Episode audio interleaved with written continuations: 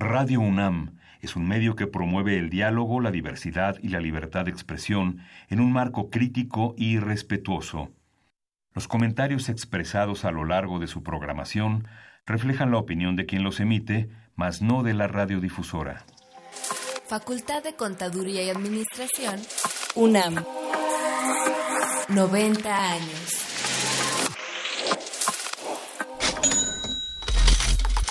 Consultorio Fiscal. María Concepción González de Chicago dice que hace 12 años Radio. presentó suspensión de actividad. Un programa de Radio UNAM Hay una PTU entonces que se determina. y de la Secretaría de Divulgación y Fomento Editorial de la Facultad de Contaduría y Administración. Si bien es cierto, estamos, hablando- estamos comentando todo lo que tiene que ver con la contabilidad. Tocaremos el tema de las deducciones personales, obviamente, porque no son tan fáciles de aplicar en realidad. Consultorio Fiscal. Radio. Amigos, muy buena tarde tengan todos ustedes. Yo soy Miguel Ángel Martínez Zuc y les doy la más cordial bienvenida a este su programa de consultorio fiscal, en donde el día de hoy estaremos platicando nuevamente de lo que es la declaración anual de personas físicas, que bueno, ya está a la vuelta de la esquina. Y bueno, es un, es un tema que pues es de interés para todos, ¿no? Para todos, este, estemos, seamos empleados, trabajemos por nuestra cuenta, tengamos algún pequeño negocio, eh, eh, rentemos, tengamos ingresos por dividendos, tengamos ingresos por intereses, en fin, y hay unos otros ingresos que ya iremos comentando. Eh, bueno, hoy para platicar del tema contamos eh, con la presencia del contador José de Jesús Cruz Lozano. José, muchas gracias por estar con nosotros. No, el gusto es mío, la invitación aquí a la radio. Muy bien, muchas gracias. Eh, el, el contador José de Jesús Cruz Lozano, él es contador público, egresado de la Universidad Tecnológica de México, es eh, socio director del despacho Cruz y Asociados, expositor, conferencista y asesor en materia fiscal, eh, medularmente personas físicas, y, y, pues bueno, es un gusto que estés aquí con nosotros. No, al contrario, Gracias por muchas la gracias. invitación. Mu- Muchas gracias, Miguel. Gracias por la Y a invitación. ustedes, amigos escuchas, pues bueno, les recuerdo cuáles son nuestros teléfonos en donde pueden hacer sus preguntas, que nos pueden llamar aquí a la cabina al 5536 8989 y a nuestra alada que es el 01800 50 52 688. Así como también que nos pueden estar viendo, y a los amigos que también nos ven por, este, por Twitter, Gracias por estar con nosotros. Muy, este, muy buena tarde. Eh, tú, bueno, nos pueden ver por Twitter, que es, la dirección es arroba con su fiscal. Aquí también donde, este, pues bueno, también pueden hacernos llegar sus, consultas, sus inquietudes de este tema que son eh, la declaración anual de personas físicas. Y bueno, vamos a pasar a nuestra serie de info fiscal. Veremos qué fue lo que en la semana se publicó y también para que nos tengan interés lo que es la asesoría que la Facultad de Contaduría y Administración pone a disposición de todos ustedes también en ese tema de declaración anual, lo que es la asesoría fiscal gratuita. Consultorio Fiscal. Radio. Info fiscal. 25 de marzo. La Secretaría de Economía da a conocer el decreto por el que se modifica la tarifa arancelaria aplicable a la importación y a la exportación de mercancías en territorio nacional. El Instituto Nacional de Estadística y Geografía, INEGI, publica el Índice Nacional de Precios al Consumidor Quincenal con base a la segunda quincena de julio de 2018, correspondiente a la primera quincena de marzo de 2019, que es de 103.415 puntos, cifra que representa una variación de 0.26% respecto del índice de la segunda quincena de febrero de 2019, que fue de 103.150 puntos. 26 de marzo. La Secretaría de Hacienda y Crédito Público informa el acuerdo por el cual se da a conocer el informe sobre la recaudación federal participable y las participaciones federales, así como los procedimientos de cálculo por el mes de febrero de 2019 y por el ajuste de participaciones del tercer cuatrimestre de 2018. 28 de marzo.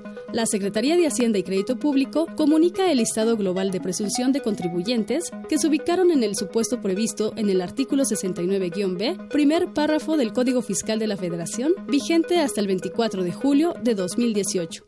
29 de marzo. El Sistema de Administración Tributaria, SAT, indica con el propósito de ampliar el número de contribuyentes que pueden acceder a los beneficios que otorga el decreto de estímulos fiscales para la región fronteriza norte, se amplía al 30 de junio de 2019 el plazo para presentar el aviso para obtener el estímulo en materia del impuesto al valor agregado, IVA. Asimismo, se otorgan facilidades para cumplir con los requisitos. Info Fiscal.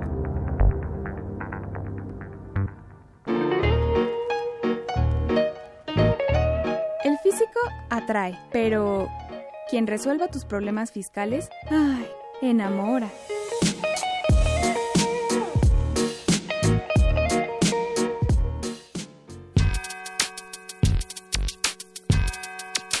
¿Los impuestos le causan problemas? ¿Dolor de cabeza? Ay, ¿qué le puedo decir? ¿Problemas de estrés? ¿Malestar estomacal? Ay, ¿No puede dormir? ¿Cuenta ovejas hasta el infinito? Basta de sufrir. Nosotros tenemos la solución. La Facultad de Contaduría y Administración te asesorará en tus obligaciones fiscales, laborales y de seguridad social, tanto de manera personal como vía telefónica. Así es, ya no te preocupes por tu declaración anual. El Departamento de Asesoría Fiscal Gratuita, que se encuentra en la División de Estudios de Posgrado, te ayudarán en lo que necesites. oh, qué bien. ¿Y qué tengo que hacer? Solo tienes que llamar al 5550 7998. Y no solo te atienden de manera personal o telefónica, también contamos con correo electrónico. Sí, escuchaste bien, correo electrónico. Escribe a consultoriofiscal.fca.unam.mx. Con toda la ayuda que tendrás por parte de asesoría fiscal gratuita, tus malestares se irán al...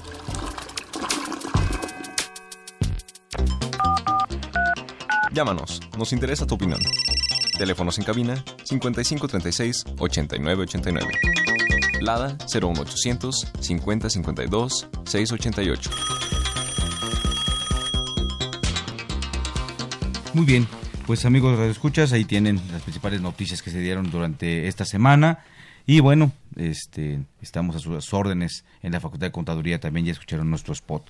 Eh, pues, José, eh, este tema de declaraciones de personas físicas, que evidentemente es año con año, viene, viene, eh, pues bueno, es una obligación para efectos del impuesto sobre la renta, eh, ya que el IVA, pues bueno, es, es de manera, se causa de manera mensual pero este impuesto sobre la renta de las personas físicas es de manera anual.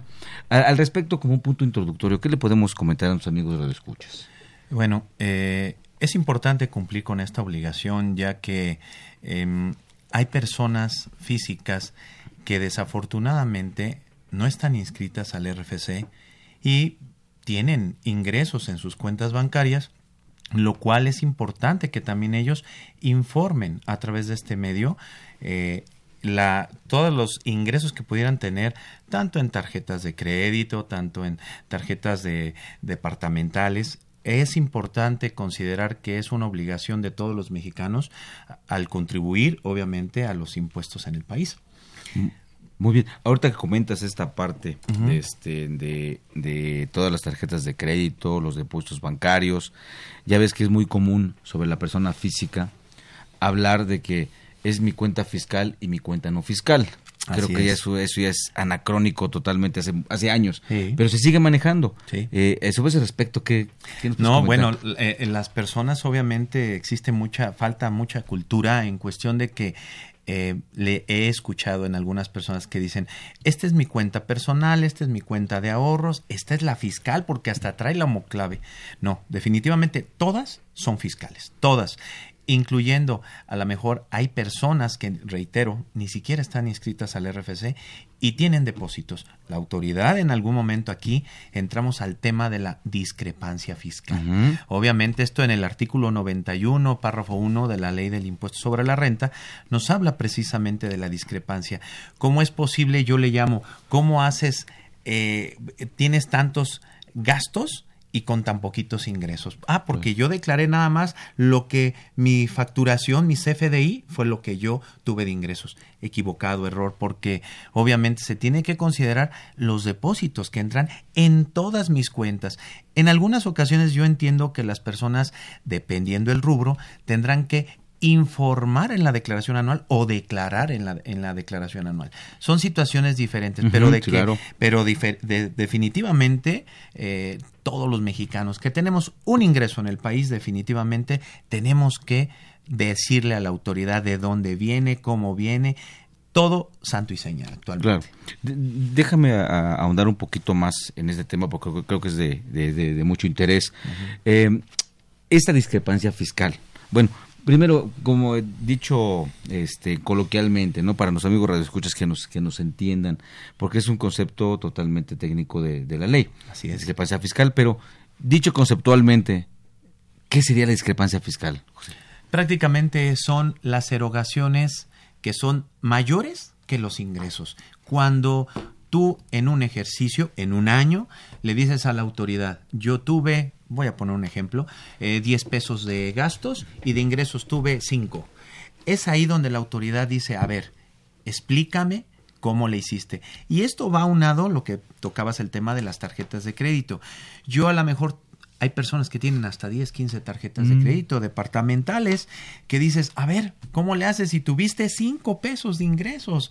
Y resulta que tienes 10 pesos y se lo llevan no en un ejercicio, en dos, en tres, en cuatro. Es ahí donde entra la discrepancia fiscal que los contribuyentes deben tener mucho cuidado. Claro, y, aquí un punto importante porque de repente eh, el- el- la persona física pues a lo mejor no está bien orientada en donde dice, no, es que el tema es que tus deducciones no sean mayores a los ingresos. Y el tema es que no son nada más las deducciones, son todos los gastos, todas las erogaciones.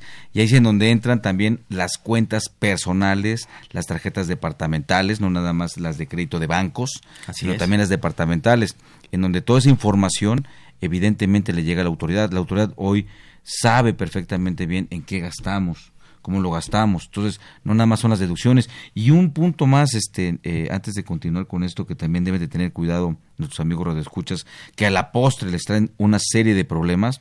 Amigo, la compra de facturas. Sí. El, el- el- el tema de la compra de facturas es un, es, es- es- un, es, un cáncer terrible. eh, para, nada, es- para nada es sugerido, porque se están eh, inventando que compraron algo, rentaron algo o recibieron un servicio. Es correcto. Pero finalmente el dinero regresa a ellos. Así es. Entonces, si ese dinero que regresó a ellos y se gasta en la declaración, vamos a, tener los ingresos y la supuesta deducción por esa compra de una factura. Así es. Pero el dinero finalmente se va a gastar. Entonces, el gasto va a ser más grande porque tengo la deducción de la factura, supuestamente, ¿no? Así es. La mala deducción de la factura. Así es. Y además tengo otros gastos que aunque no los deduzca, Así es. no los voy a deducir, pero lo estoy gastando. Es donde se ocupa para pagar esas tarjetas departamentales, donde incluso para pagar tarjetas de, de- de crédito, que se pueden hacer incluso en efectivo. Así La es. tarjeta departamental, pues no le importa, como es, ella recibe el pago y se acabó, y ella tendrá su responsabilidad por declarar. El problema es que esa información sí llega a la autoridad y es donde viene el tema de la discrepancia fiscal, ¿no? Es correcto, y ahí le voy a agregar algo, este, yo quiero un poquito también más delicado. ¿Qué pasa con las tarjetas departamentales o de crédito que tiene el contribuyente, pero además les da adicionales a la esposa, a los hijos, a la, a la que quiere más, a quien tú quieras? Esa cuestión es de que ya se infla todavía más esa, esas erogaciones, porque déjame comentarte algo muy sencillo, y como decías, en el artículo 91, ¿qué se considera erogaciones para las personas que no están muy generalizados con los términos contables? Dice, erogaciones efectuadas por cualquier persona física que sean gastos, adquisiciones de bienes, depósitos en cuentas bancarias, en inversiones financieras o tarjetas de crédito. Claro. Entonces, prácticamente la misma autoridad te lo dice aquí con la discrepancia fiscal en el segundo párrafo del artículo 91 que hay que tener mucho cuidado. Y lo que mencionas de la compra de facturaciones, de facturas, pues estamos hablando del artículo 69B Así famoso. ¿no? Que hay que tener mucho cuidado porque esto nos puede llevar a un artículo 108, 109 del Código Fiscal de la Federación donde puede ser un delito, una defraudación fiscal, algo más, seve- más Claro. severo, ¿no? Y, y- y fíjate que ahorita, este, bueno, para concluir es- este comentario, amigos, escuchas, tengan mucho cuidado. tengan de verdad mucho cuidado con, con, con, con, el tema de qué están declarando, pongan mucha atención, no nada más es el tema del cumplimiento de la, de la declaración, sino qué información estamos dando. Lo importante es. la información que estamos dándole a la autoridad. Y, y, y, aquí hay un punto importante, todo esto se basa en un principio elemental. ¿sí? Como persona física, nadie puede gastar más de lo que tiene. Es correcto, es correcto. A lo mejor sí recibió un crédito, recibió un préstamo, recibió una herencia, también puede ser, o sea, una donación de alguien. Pero al final del día, todo eso, pues también como tú comentabas al principio, hay de, en la declaración, hay cuestiones que también se informan a la autoridad. Es correcto. Y desafortunadamente, pues bueno, la autoridad tiene acceso a toda esta información. Así es. Y hoy día, la autoridad cuando detecta que no se está declarando lo que se debe declarar o como se debe declarar según lo que ella investigó, ¿qué está haciendo? Le manda un requerimiento a la autoridad, al, contribuyente, le manda una invitación para que se corrija toda vez que no coincide la información. Fíjate, le está dando la oportunidad, la autoridad, digo, también hay que decirlo, la autoridad está dando la, oportunidad de que se acerque el contribuyente a corregirse. Evidentemente, pues el contribuyente entra en pánico, el contador, pues bueno, ya desapareció, o ya el que dijo, el que dijo el, tema de las compras de facturas, todo ese tipo de cuestiones, ese ya desapareció, y viene la problemática de que no se atienden las cosas en tiempo, o como deben de ser, en lo que llega otro contador y, y revisa, analiza qué fue lo que se hizo, pues pasa el tiempo y viene el problema de que la autoridad cancela los sellos digitales para facturar.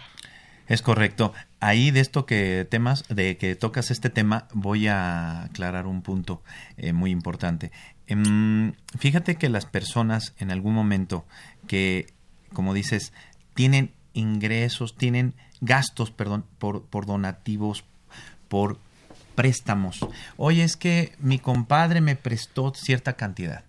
Fíjate que tengo un donativo, es más, vámonos más allá una persona recién casados les dan regalos, les dan obsequios, eh, todo ese tipo de situaciones. La zapatilla cuando ah, pasa. Exactamente. todo. eso, donativos, dice la autoridad. Si rebasas más de 600 mil pesos en tres rubros, donativos, préstamos o sorteos, premios, si rebasas 600 mil me tienes que informar.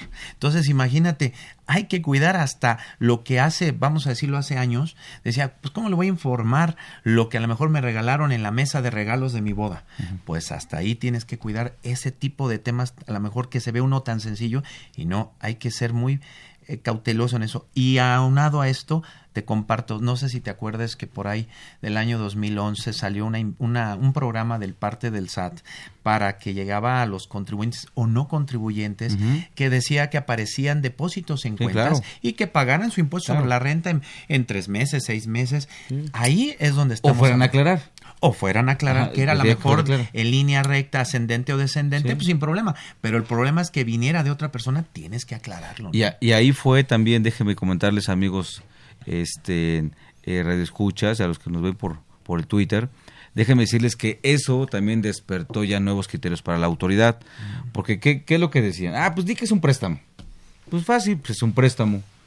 Y si fueron muchos, muchos depósitos, y algunas veces también, y la autoridad aceptaba las aclaraciones, habían señores ya de respetable edad, que pues bueno, ya era difícil manejar el dinero, manejaban su tarjeta de débito, los hijos le depositaban su, gasto a los señores, su apoyo, hay hijos muy buenos que apoyan a los papás, les mandaban, y, para que no lo no, no manejaran efectivo, lo hacían en un depósito y los señores con una tarjeta de débito iban y pagaban en la tienda de autoservicio, iban y pagaban todo eso. A ellos también les llegaron esas, este, esas invitaciones. Es correcto. Se fue, se aclaró, se corrigió y sin problema. Pero los, todos aquellos que pretendieron solucionar el problema con, ah, un préstamo y se hace el contrato de préstamo, ¿no? Y todo hasta malhechote, ¿no? El contrato de mutuo, que no se llama contrato de préstamo, es un contrato de mutuo. Así es. Entonces la autoridad dijo, bueno, ese me lo pudiste haber hecho ayer.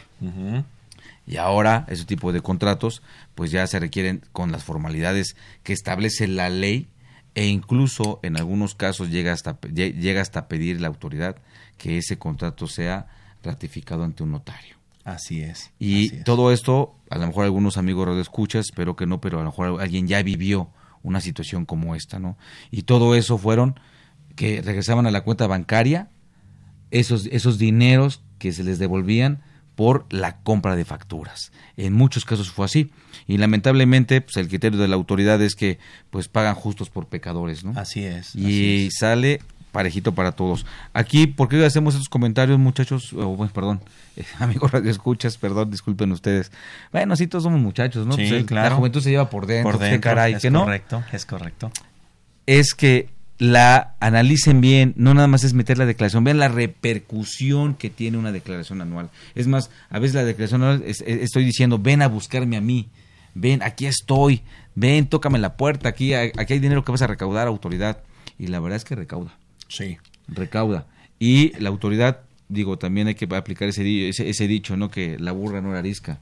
La hicimos también, ¿no? Exacto. Es- es, es una práctica que sí que sigue siendo el tema de la compra de factura. Sí, es correcto. Yo creo que aquí, aunado a esto para el tema de la compra de facturas, es muy importante tomar en cuenta el artículo eh, 27, este primer párrafo, que habla obviamente de que sea De la- de la ley de renta, estrictamente- ¿no? de la ley de renta, obviamente, que sea estrictamente indispensable, que habla de la materialidad del, de la, del bien que tú compraste. O sea, realmente tú le tienes que demostrar a la autoridad que lo que tú estás erogando, gastando, obviamente existe. Obviamente eso es lo que nos puede ayudar a evitar todo este tipo de situaciones de dolores de cabeza por decir, eh, compro esto, eh, no lo compré. No, siempre debe de existir la materialidad en la cuestión para evitar malos entendidos. Es correcto, es correcto. Y entonces, en, en- en este orden de ideas, bueno, espero que, que tomen el- el- el- el comentario. Eh, también estamos, lo sustentamos en la práctica profesional también, no nada más en la ley. Es correcto. en la práctica profesional, eso está ocurriendo y bueno, hay veces, eh, bueno, hay veces que también hay que decirlo, la autoridad tiene mucha razón. Así es. También no, no, no, no podemos nada más satanizarla, ¿no? A veces no estaremos de acuerdo con sus criterios, no estaremos de acuerdo cómo aplica la ley o cómo quiere aplicarla, bueno, pues estamos los medios de defensa, Así pero al final del día, en esencia, muchas veces la autoridad sí tiene razón cuando está cuando va y le pide a un contribuyente que venga a aclarar o si no después ya cuando va y le embarga o ya hace alguna acción. Bien, Así es. pero en, en este caso de personas físicas, eh, ¿quiénes tendrían eh, la, la, la, la obligación o hacer una pequeña aclaración? No, es- no, no, no es incorrecto, ya ves que en, en- en materia fiscal tenemos las personas físicas y las personas morales. Es correcto. Este Y los otros, ¿no?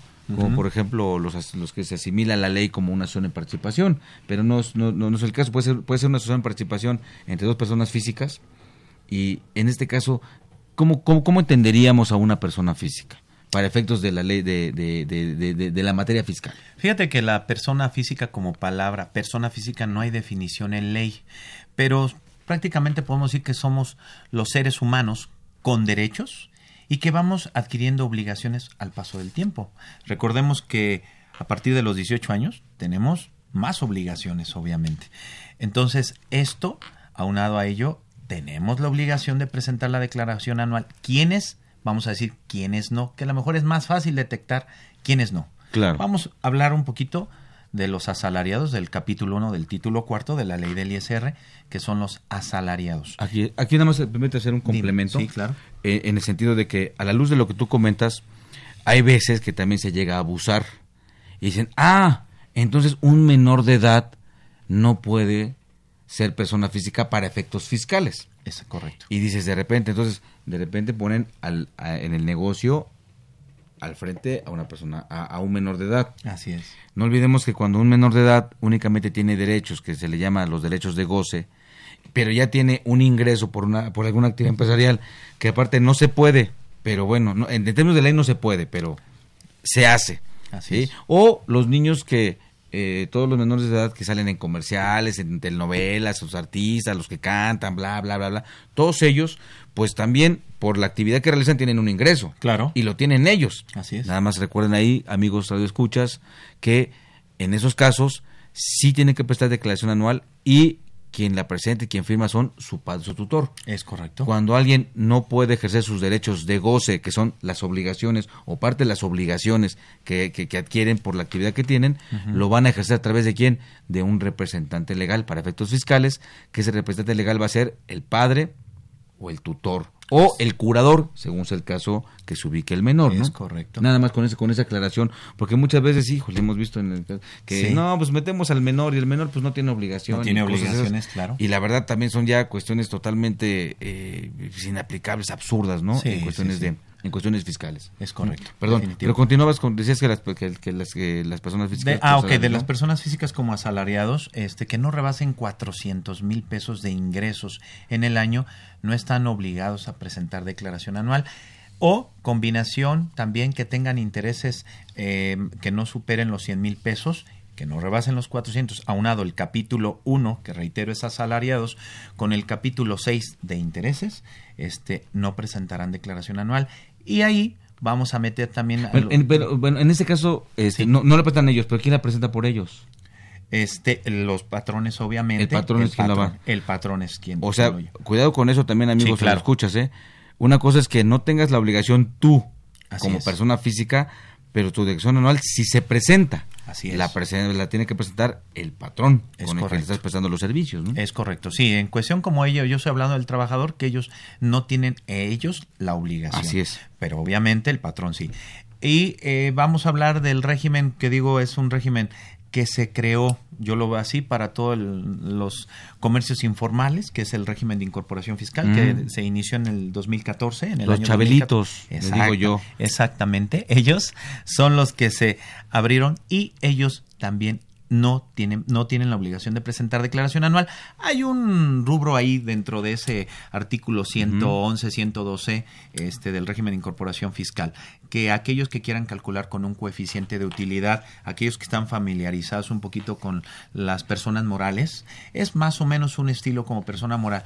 Y esto pues obviamente bien asesorados ellos tienen que tomar una decisión, un contador decir, a ver, ¿te vas por acá o te vas por el lado del coeficiente de utilidad? Yo soy de la idea, este, a todos los radioescuchas, que se vayan por el lado mejor de aplicar, eh, porque tienen una exención del impuesto sobre la renta del 100% y que va disminuyendo 10% cada año. Muy bien. Eh, entonces, ellos son, en esos casos que no tendrían. ¿Y quiénes, después de ellos, quién sí tendrían la obligación de prestar la declaración anual? Bueno, eh, vamos a hablar de todos los, este, todas las personas que, por ejemplo, eh, tuvieron ingresos por arrendamiento, ingre- eh, personas por actividades empresariales, con- coloquialmente conocido como el régimen general de ley, este, y pues, los que terminan también por los de honorarios, que están, vamos a decirlo, fusionado en el capítulo 2 de la sección 1 de la ley del impuesto sobre la renta. Ellos sí tienen la obligación de presentar independientemente de sus ingresos. Ok, muy bien. Pues bueno, vamos a ir ahorita a, a- a- a escuchar el promocional de nuestra revista. Consultorio Fiscal Radio. Persona física. Individuo con características de irritabilidad, alimentación, adaptación, reproducción, crecimiento. Ah, y también paga impuestos.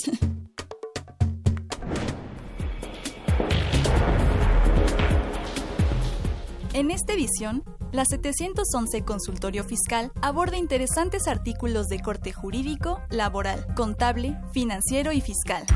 Deyanira Arisbe Gutiérrez Hernández y José de Jesús Milla Arufe ejemplifican la elaboración de declaración anual de personas físicas diversos ingresos.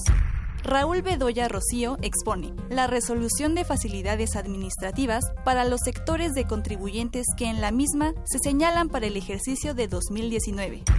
Georgina Ivonne Ramírez Esquivel explica la Declaración Anual de Personas Físicas 2018.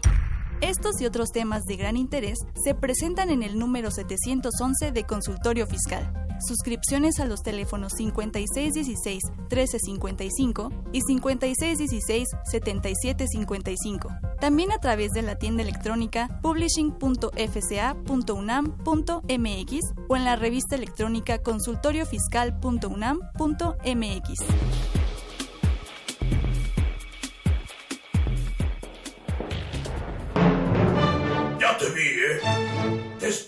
fiscalizando. Atentamente, el SAT. Ve y escúchanos por Twitter, arroba con su fiscal. Bien amigos, pues ese es la, el promocional de, de nuestra revista. Tenemos una pregunta, una pregunta muy, y muy interesante que nos hace Giovanni Olvera, él es de 46, de 46 años de aquí de la Ciudad de México. Él dice que es persona física por salarios. En el ejercicio fiscal de 2018 no tuvo ingresos por salarios. Estuvo en el extranjero durante seis meses y mandó 10 mil mm, pesos o dólares, no sé cuánto sea lo que haya mandado, este, pero bueno, mandó, mandó 10 mil. Vamos a pensar que son pesos, ¿no? Así es. 10 mil pesos. Para que se depositaran en una cuenta aquí en México a su nombre. Y además vendió un departamento que estaba a su nombre en México por 500 mil pesos. Sí, y en, ese, en esa operación el notario retuvo 10.900 de ISR y dice, debo presentar declaración anual por el depósito y por la venta del, departamento. ¿Cómo se hace? Tengo que pagar impuestos. Aquí, bueno, este, eh, eh, estimado Giovanni, pues, había, había, que ver el tema del notario, ¿no? Porque, bueno, eh, si, si, es, si ese departamento, si hubo retención, entiendo que no era un departamento que usaba para casa habitación. Así es. un departamento como tal, a lo mejor usaba para oficina o algo así. O, o lo no, tenía arrendando. O, o sí, o, o, no se acreditó. Porque aquí, aquí el tema de lo que la ley este, establece como que va a haber, no va a haber, este, va, a ser, va a ser un ingreso que no va a pagar impuestos, es la venta de la casa habitación del contribuyente. Es correcto. Entonces ahí, se, ahí hay unas cuestiones para acreditar eso ante el notario, a lo mejor no se hizo y determinó un ISR de 10 mil pesos, ¿no? Así es. Bien, ahora los 10 mil pesos dice que lo, los mandó este eh, y quién los recibió y cómo fueron depositados a, la, a, a, a, su cuenta, ¿no?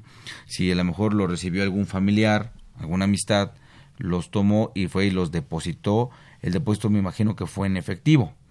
No sé, a lo mejor fue una transferencia que hizo él donde estaba aquí o mandó el dinero por, no sé, algún sistema de los que hay actuales uh -huh. de que te llegó el dinero y te llegó y después de ahí alguien lo tomó y lo depositó. Había que ver el concepto por el cual se está depositando esa, eh, ese recurso, porque ahí el tema es el origen de ese dinero. Es correcto. Y después el, la, la, la, la, operación de, de, de, este, de, lo que es este, la venta del departamento, bueno, uh -huh. pues invariablemente eh, cuando se hace una, una la, la enajenación de, de un bien inmueble y es persona física, el notario tiene la obligación de calcular el impuesto este, que, que, se genera por esa operación, porque es la ganancia que se tuvo en la enajenación de bienes, ¿no? Así es. Y ya se hizo la, este, la, la, la, la, la retención por el notario. Me imagino que el notario, bueno, no me imagino, el notario tiene que dar la constancia uh -huh. de, que, de que pagó esos impuestos. Uh -huh.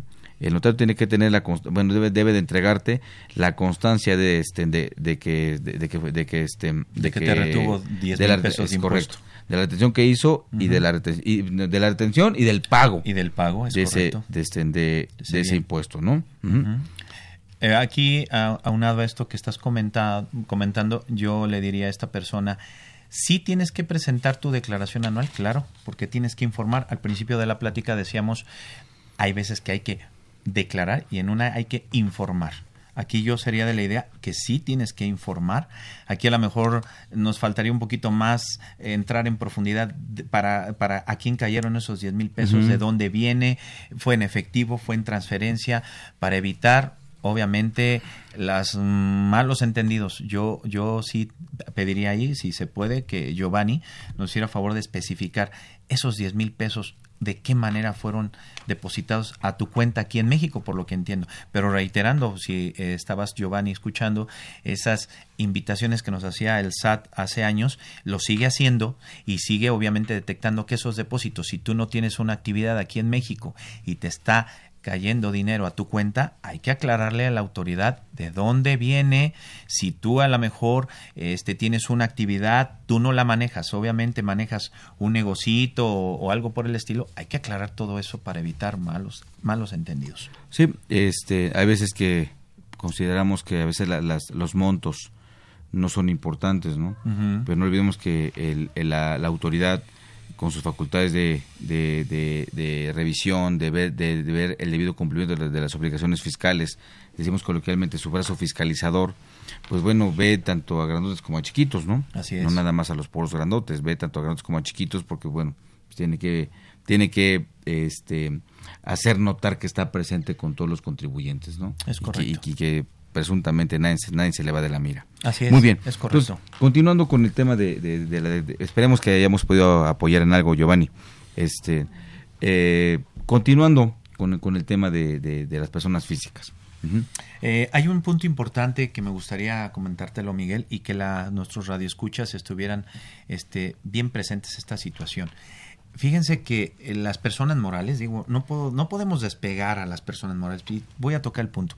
¿Cuándo presentan la declaración las personas morales? Dice la ley en el artículo 76, eh, fracción quinta, que tienen los tres meses siguientes de que termine el ejercicio, o sea, enero, febrero y marzo, para presentar la declaración anual. Las personas físicas, nos indica el artículo 150 de la ley del impuesto sobre la renta, párrafo primero, que tienen después de haber terminado el ejercicio solamente el mes de abril.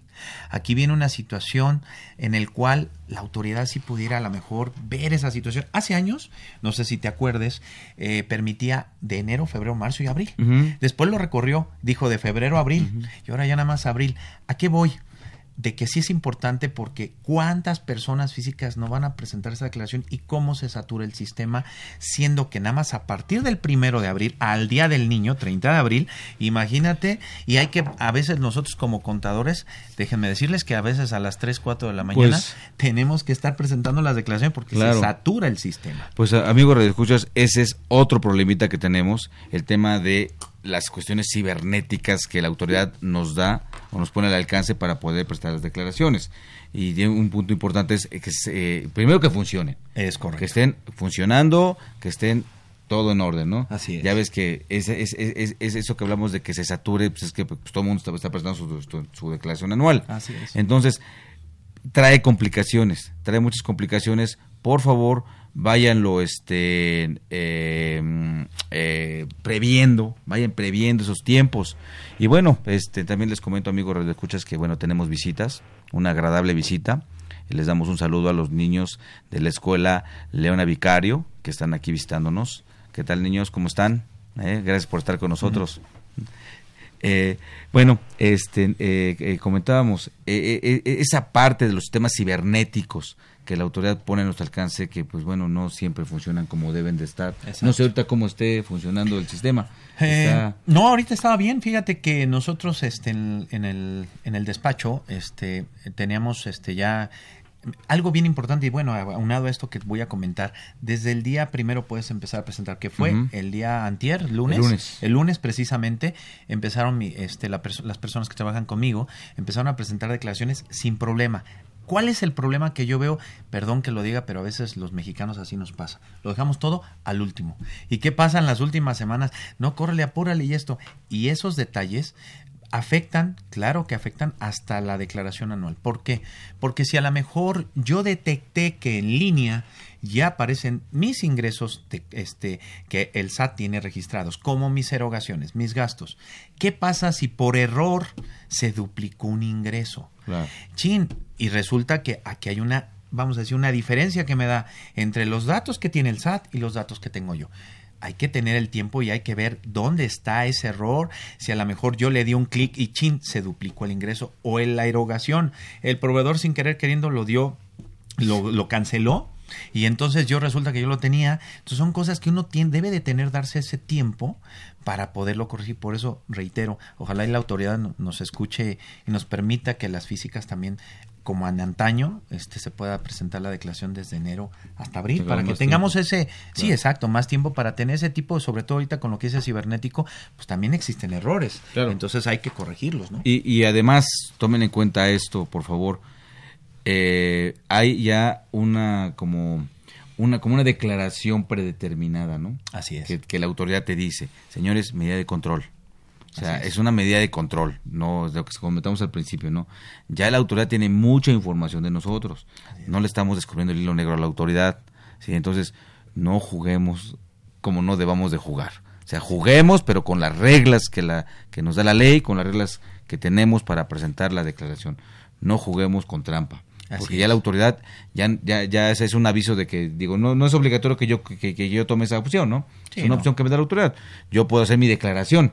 Claro. Pero ya me está diciendo autoridad, mira, ya sé cuánto tienes de ingreso, ya sé cuánto tienes de deducciones, ya sé cuánto tienes aquí, y ahí es donde viene también la revisión que hay que hacer, que tú comentas, ¿no? Muy acertadamente. Pero nada más quiero hacer ese comentario, ¿no? Es sí correcto. estamos, así como había un programa este que antes salía en, en, televisión, ¿no? Que decía, un mundo nos vigila, ¿no? Ah, sí. ¿Te acuerdas que hablaban de eso? Bueno, pues aquí un SAT nos vigila. Un SAT nos vigila. Y nos vigila bastante bien, ¿eh? Es correcto, es correcto. Por eso yo, yo soy de la idea que todas las personas físicas este, lo hagan lo más rápido posible su declaración para que verifiquen con sus hojas de trabajo, con su contabilidad, con sus pagos de impuestos, con todo su todo lo que conforma sus impuestos, sus, su control interno, cuadre con la cuestión que tiene la autoridad. Si existe alguna diferencia, ver si el error fue de la autoridad que a lo mejor tomó un dato que no es hacer la aclaración pertinente y obviamente no porque esté en línea y esos datos sean los correctos. Yo los puedo modificar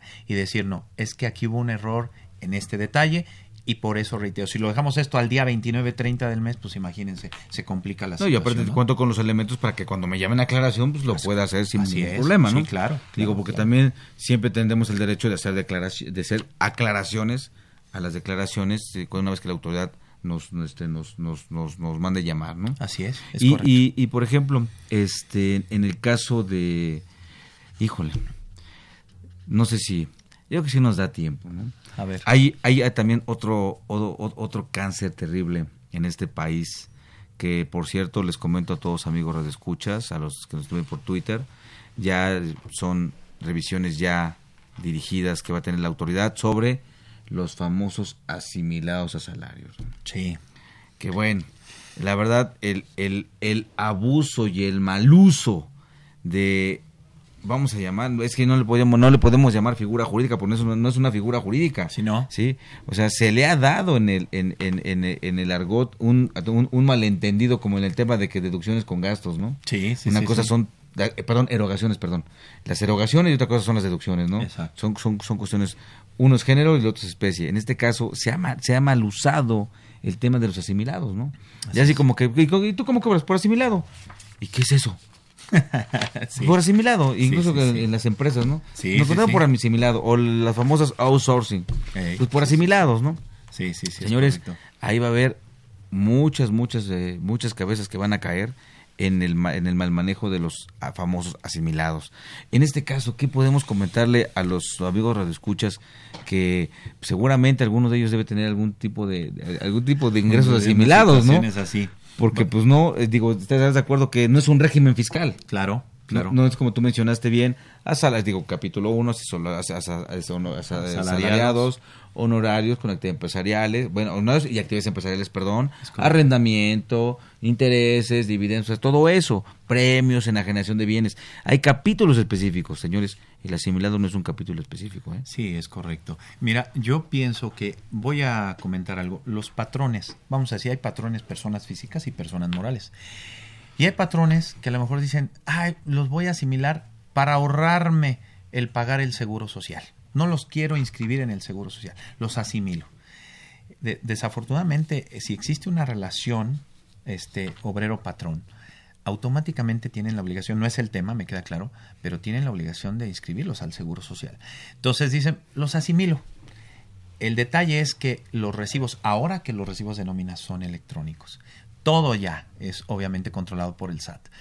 Y dices, son asimilados, además, este, les pagas aguinaldo, uh -huh. les pagas vacaciones, pues esto por lógica es un asalariado. Y esa información que el SAT tiene, se la pasa al Seguro Social. Claro. Y a esto se vuelve un problema más grande, pues hasta para el patrón persona física o persona moral, que diga, ah, caray, entonces no es correcto. No, los asimilados a salarios, lo dice el artículo 94, ¿cuáles son realmente los asimilados? Y aparte ¿no? va a funcionar un ingreso, no a una figura jurídica. Es correcto. Es nada más un ingreso que la asimilación consiste que ese ingreso se va a asimilar en la forma de determinar el impuesto a la forma en que se determina el impuesto con, como en el capítulo 1, uh -huh. como a los que tienen ingresos por salarios. Eso, eso, eso, en eso consiste la asimilación, no es un régimen fiscal.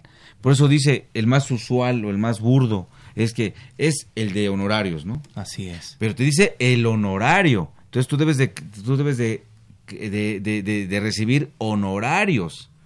Pero en asimilado, ¿qué recibes? Incluso, Nada. incluso déjame decirte, eh, hay, hay, por ahí, lo he visto hasta en, en algunas revistas eh, publicados, contratos de asimilados salarios, ¿no? Cuando en ese contrato, ¿cómo, cómo le llamas al que paga y al que recibe y al, y al pago en sí. Exacto. En uno de, en uno de- en, en- en un contrato de salarios, bueno, pues, o, o un contrato de trabajo, aparte que está de, por tiempo, por, o- por tiempo determinado o por determinado, o los tiempos, este, los, los, este, los, los contratos permanentes, pues tenemos las figuras, tenemos al patrón, al trabajador, al salario o al sueldo, ¿no? Así es. En uno de, de honorarios tenemos al prestador, al prestatario y al honorario. Así En es. uno de arrendamiento tenemos al arrendador, al arrendatario y tenemos al este la, la- la renta, que es, que, que es el dinero, ¿no? es el ingreso. Es correcto. Y en, y en el de asimilados, ¿cómo se le llama? No entiendo. Señores, es un trabajo, es un contrato que no existe, ¿eh? Así es. Y entonces viene la repercusión. Camina como pato, ¿sí? Hablas, este, tiene plumas de pato, ¿sí? sí. Habla como pato, pues es pato. Es pato. Así le llames Claro. como le llames. Aquí hay un principio que se llama, no importa el nombre jurídico que des al acto, el acto jurídico persiste. Entonces llámale como le llames en tu contabilidad, en tus contratos. ¿Qué es lo que realmente está ocurriendo? Señores, esa es la figura. Entonces ahí creo que van a haber muchos problemas, ¿no? Con los Así famosos es. asimilados, que Así también se es. declaran. Claro, no, sí, igual, ¿no? O sea, obviamente el patrón tendrá que declarar abajo de 400 mil pesos o arriba de 400 mil pesos tendrá que hacerlo el, pues vamos a decirlo, no sé, el, el subordinado o cómo le llamamos. Pues es un trabajador, es, ¿Es un figura. trabajador? Pues sí. Es un trabajador. Así y ahí es. cuidado con el artículo 109 fracción cuarta, ¿eh? que estamos hablando de una simulación. Exacto. En términos del Código Fiscal de la Federación, 109 fracción cuarta, hay una simulación en ese este eh, en esa relación de que es que de asimilados, ¿no? Porque Yo- es, de- perdón, es muy común en todos lados, ¿no? Ustedes son los que no, es que a mí donde trabajo me pagan por asimilados. Sí. Ya, y el otro como si entendiera, ah, sí, a mí también, o qué bueno, ¿no? Como si todo el mundo entendiera los asimilados. Y Así señores, la verdad es que ni lo entienden y ni lo operan adecuadamente. Así es. Y a lo mejor quien está ahí, pues bueno. Pero el patrón que lo hace, sea físico o moral, es el que te va, a tener también un serio, un serio problema. Es ¿no? correcto. Y, y yo creo que las personas que trabajan así, que los contratan así como asimilados, es importante también que ellos vean a futuro en su porvenir. Eh, no, no están haciendo antigüedad ante el Seguro Social para una, eh, una pensión, eh, porque no, no tienen las prestaciones, obviamente, Sí, y esto sí. les afecta. Exacto. De por sí Entonces- las pensiones van a ser de, de miseria, pues menos. Con esto, pues menos. ¿no? Menos, exacto. Piensen en el futuro. Exacto, así es. Eh, aquí, por ejemplo, los asimilados a salarios, el artículo 94 menciona muy puntualmente, por ejemplo, quiénes son los funcionarios, los trabajadores de la federación, los miembros de las Fuerzas Armadas, los anticipos y rendimientos que obtengan los miembros de sociedades cooperativas de producción, así como los anticipos que reciban los miembros de sociedades y asociaciones civiles, Civiles. los honorarios administradores, gerentes generales y también hay personas físicas que, por ejemplo, este, prestan un servicio como profesional y por convenir a sus intereses, mientras no exista una obligación, una relación laboral, opto y le presento por escrito al prestatario que quiero que me asimilen este, este ingreso por asimilado, pero lo dice el artículo Claro. 94 específicamente. Yo creo que a los radioescuchas y a todos los que nos ven por Twitter, yo creo que es importante que este podamos este vean bien estos aquellos familiares que tengan o amigos en estos asimilados a salarios. Sí, ese es un punto que deben tener mucho, mucho, mucho cuidado de muchas razones, pero ahorita que estamos hablando de, de- de la declaración anual, ¿cómo se están declarando? También se presenta el CFDI de ellos. ¿no? Así es. Bueno, el famoso timbrado, ¿no? que se Así es, menciona. todos, Pues bueno, vamos a ir a nuestra cápsula de tres minutos de finanzas. Consultorio Fiscal Radio.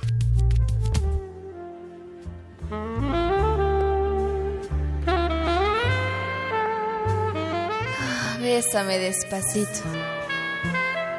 Que dure como un juicio fiscal.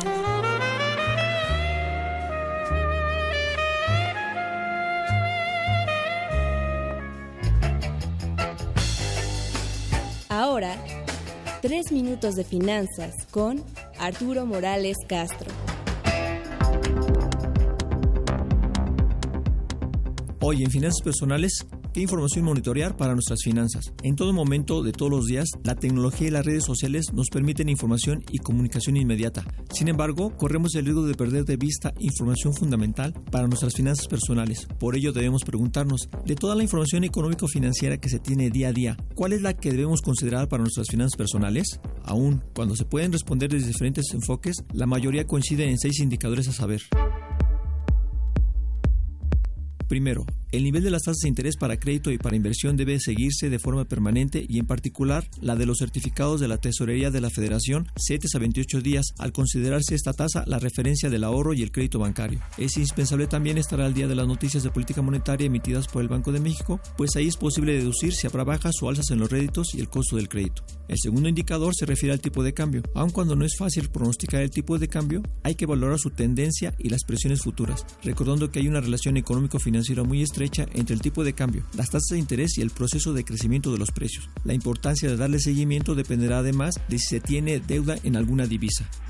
Como tercer indicador se tiene la inflación, la cual se refiere al porcentaje de incremento generalizado y sostenido de los precios y que muestra el avance del costo de vida en México y está relacionado con la calidad de vida. Una mayor inflación implica una menor capacidad de compra y a la vez una menor inflación una mayor capacidad de compra.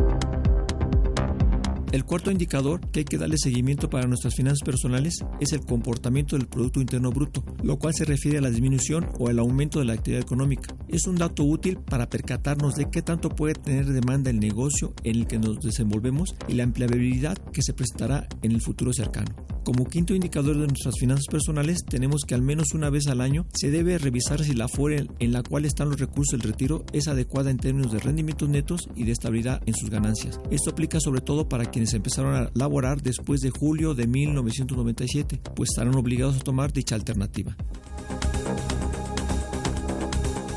Finalmente, un indicador fundamental al que se le debe dar seguimiento en su comportamiento, aunque no se tenga inversión, es la bolsa de valores. Es indispensable tener en consideración su comportamiento y evolución, ya que hay que estar al tanto de las oportunidades para aumentar el patrimonio. Así, si a pesar del mundo de información económica financiera en que tomamos decisiones consideramos los indicadores fundamentales como las tasas de interés, el tipo de cambio, la inflación, el crecimiento de la economía y el comportamiento de la bolsa de valores, estaremos en condiciones de prevenir problemas y generar ideas para mejorar los ingresos. Tres minutos de finanzas con Arturo Morales Castro.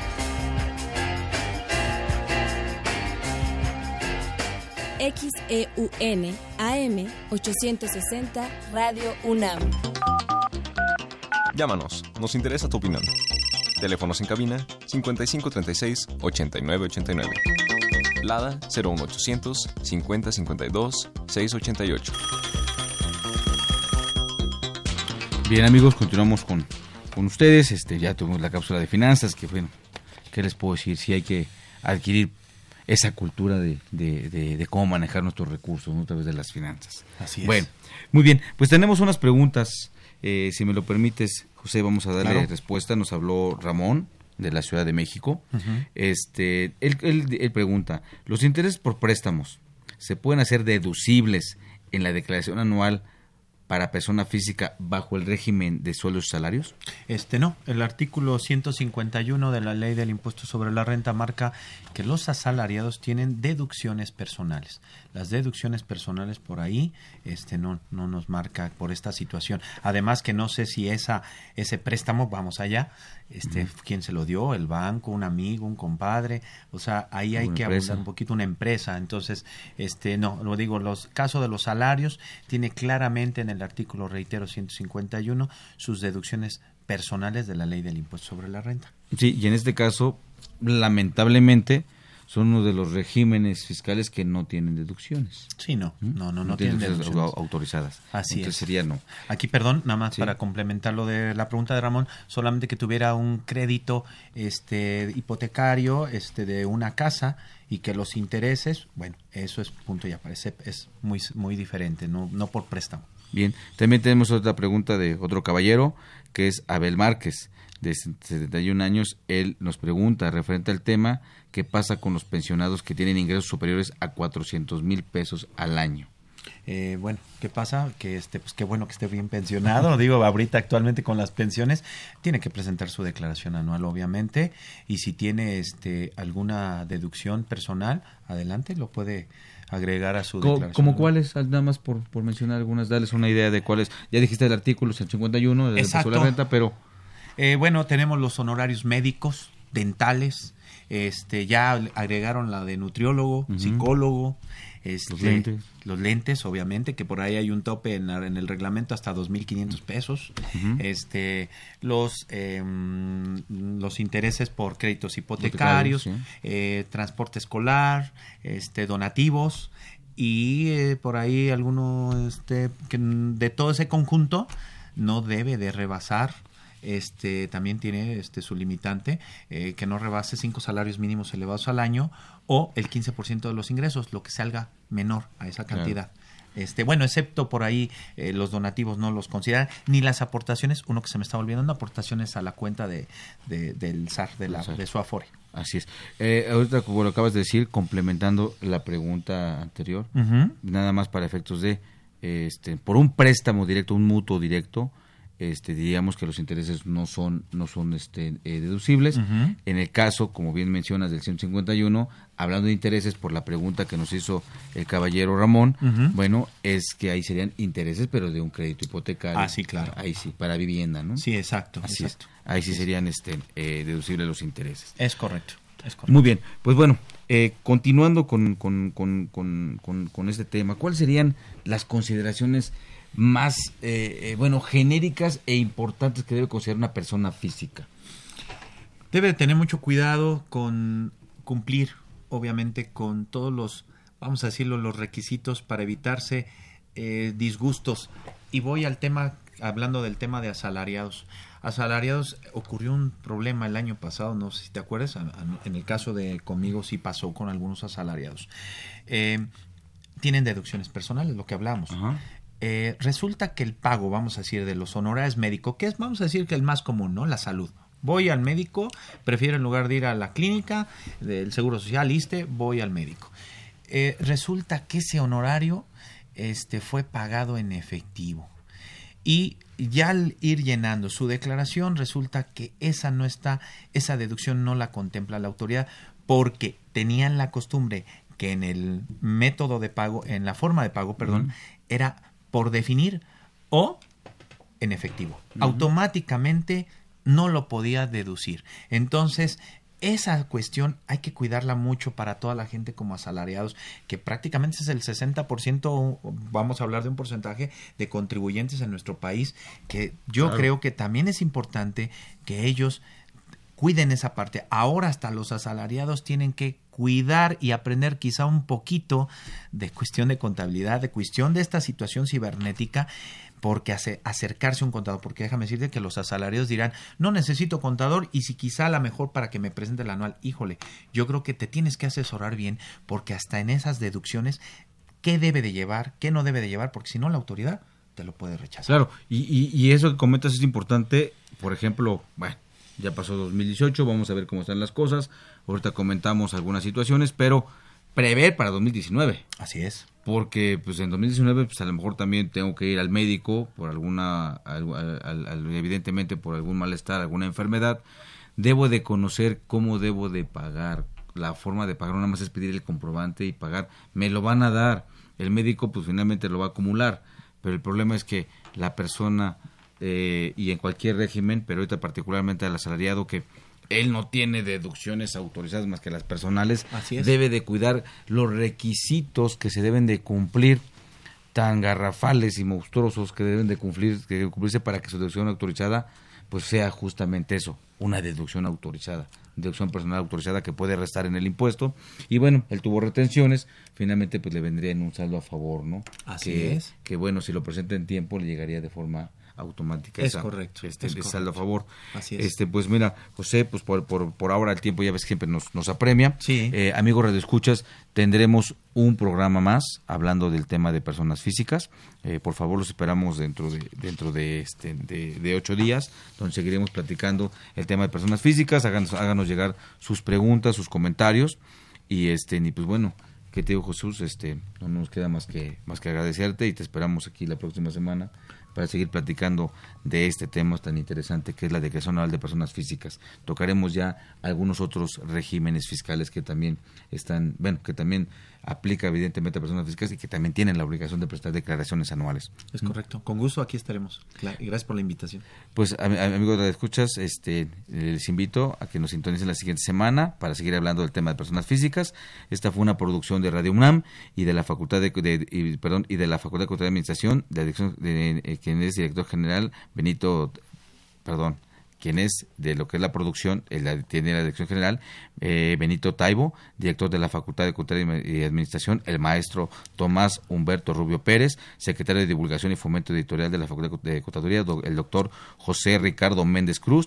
En los controles estuvo Socorro Montes, en la producción por parte del Departamento de Medios de Audiovisuales de la Facultad de Cultura y Administración, Nezahualcóyotl Jara, Alma Villegas, Tania Linares, Miriam Jiménez, Juan Flanders, Samantha Gas, perdón, Gasca, Nora García, Raquel Villegas, Emilia eh, Calderas, Leonardo Arellano y Ernesto Rocha. Este, bueno, pues yo me despido de ustedes, no sin antes este, tenemos eh, el conocimiento de que uno de nuestros escuchas muy aceduo, como muchos tenemos, cosa que agradecemos, pues bueno, hoy está un poquito mal de salud, le mandamos un saludo a don Rogelio Martínez que se, que se mejore. Bueno, hasta la próxima. Yo me despido de ustedes, soy Miguel Ángel Martínez Uc, nos vemos de hoy en ocho. Gracias. Consultorio Fiscal. Un programa de Radio UNAM y de la Secretaría de Divulgación y Fomento Editorial de la Facultad de Contaduría y Administración. Consultorio Fiscal Radio.